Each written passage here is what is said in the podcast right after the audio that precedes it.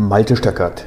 Ich bin Geschäftsführer, Interim Manager, Problem Solver und Change Agent.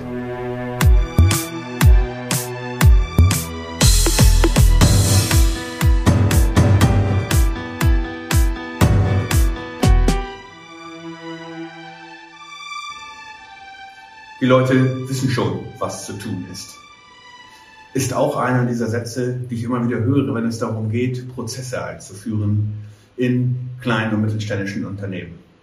Ja, die Leute wissen schon, was zu tun ist. Geschenkt. Aber wissen sie ganz genau, was zu tun ist? Wissen sie, was das gemeinsame Ziel ist? Wissen sie, was es bedeutet, auf einer Mission zu sein? Und wissen sie auch, was es bedeutet, eine Mission zu gewinnen? Und wie dieses Gewinnen aussieht? In den allermeisten Fällen nicht. Wenn wir davon ausgehen, dass die Leute, und hier ist ja das Team gemeint oder die andere Abteilung oder vielleicht auch eine externe Organisation, die mit uns zusammenarbeiten muss, wenn wir also davon ausgehen, dass die Leute schon wissen, was sie tun, dann machen sie halt irgendwas. Und so sieht die Realität auch aus. Jeder macht irgendwie seins, Freitag ab zwei sowieso, und dann kommt eben ein Resultat raus, was so aussieht, wie jeder macht seins. Passt das dann zusammen? Gehen die Zahnrädchen wirklich ineinander und funktionieren wie ein perfektes Uhrwerk? In den allermeisten Fällen natürlich nicht. Und was erzeugt das? Das erzeugt jede Menge kleine Fehler, Abstimmungsprobleme, Verzögerungen in einem Projekt, Aufschübe, extra Informationsaustausch, mehr Meetings, mehr Stress, mehr Frust, weniger Kreativität, weil schlicht und ergreifend die Zeit dafür nicht zur Verfügung steht.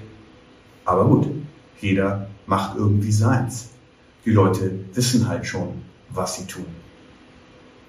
Und eines Tages ist mir hier ein Licht aufgegangen. Wie wäre es, wenn wir auf einer Arbeitsebene definieren, was wir ganz genau voneinander erwarten im Sinne von Informationsaustausch oder im Sinne von termingerechter Abgabe der Aufgaben oder im Sinne von, wie wollen wir ein Projekt wirklich so planen, dass wir zumindest im Ansatz die Idee haben, wir könnten es in Zeit, in Budget, also zu den Kosten und dann auch noch in Qualität abliefern.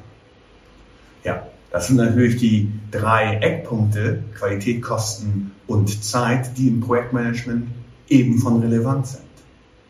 Und darüber hängt natürlich noch ein vierter, das Risikomanagement. Wie gehe ich jetzt damit um, dass wir gewisse Fehler produzieren werden? Denn wir sind ja alle nur Menschen und produzieren eben Fehler. Es liegt in unserer Natur. Es liegt offensichtlich auch in der Evolution, Fehler zu produzieren. Das mal beiseite genommen, das Thema Evolution. Das ist mir tatsächlich für dieses Video etwas zu groß.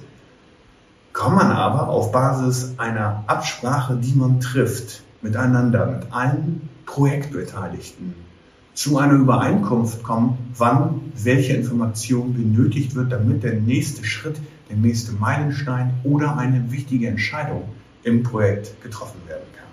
Macht man das nicht und verlässt sich darauf, dass die Leute schon das machen, Sie wissen schon, was Sie tun, dann haben wir Projektverzögerungen. Dann haben wir aber nicht nur Projektverzögerungen, sondern wir haben auch Fehler, die vermeidbar gewesen wären durch eben ein vernünftiges Risikomanagement. Das klingt jetzt alles wahnsinnig kompliziert, ist es aber nicht.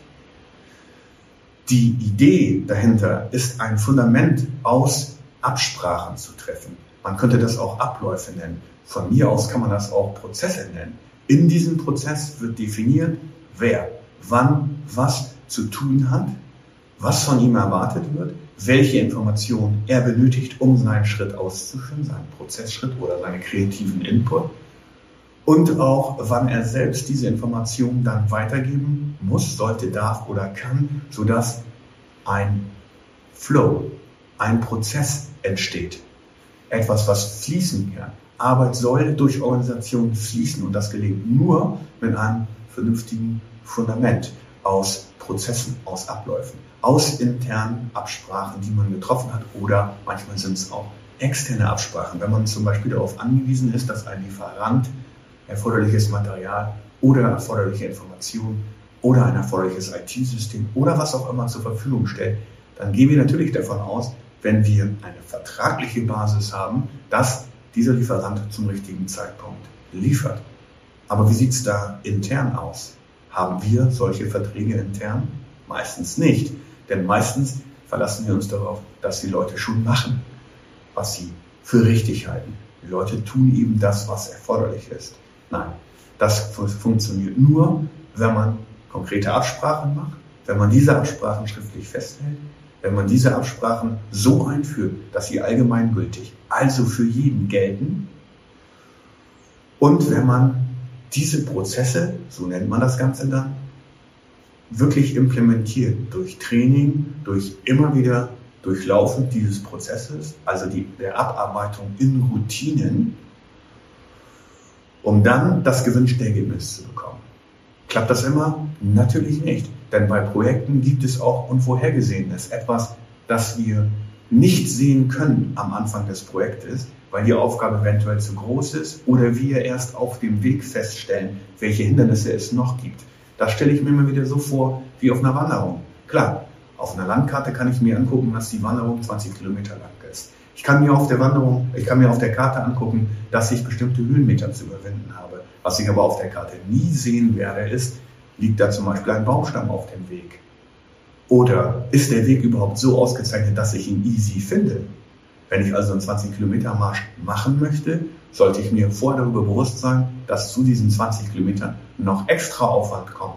Vielleicht muss ich einen Umweg laufen, vielleicht verlaufe ich mich, vielleicht muss ich über Bäume klettern oder was auch immer. Und so sehe ich das in einem Projekt auch. Das sind unvorhergesehene Hindernisse. Aber wenn man den Projektplan begreift als die Landkarte, die wir zeichnen wollen, um unsere Mission zu erreichen, und hinten steht das Ziel, was wir erreichen wollen, dann kann man so vorgehen.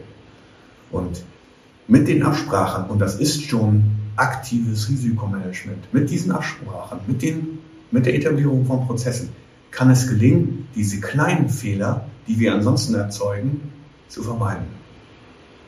Deswegen rate ich unbedingt davon ab, daran zu glauben, dass die Leute schon das machen, was sinnvoll ist.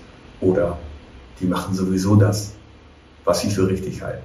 Viel wichtiger ist, Absprachen zu treffen. Absprachen zu treffen und diese zu dokumentieren. Wenn du mehr darüber erfahren willst, guck dich gerne bei uns um dasprozessteam.de. Ich habe unter, aus, unter anderem aus diesem Grund das Programm Trust the Process ins Leben gerufen, weil ich der Meinung bin, dass man sich auf Prozesse wirklich verlassen kann.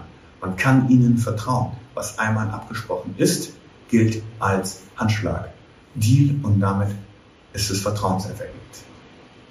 Schau dich auf unserer Homepage um, schreib uns eine Nachricht,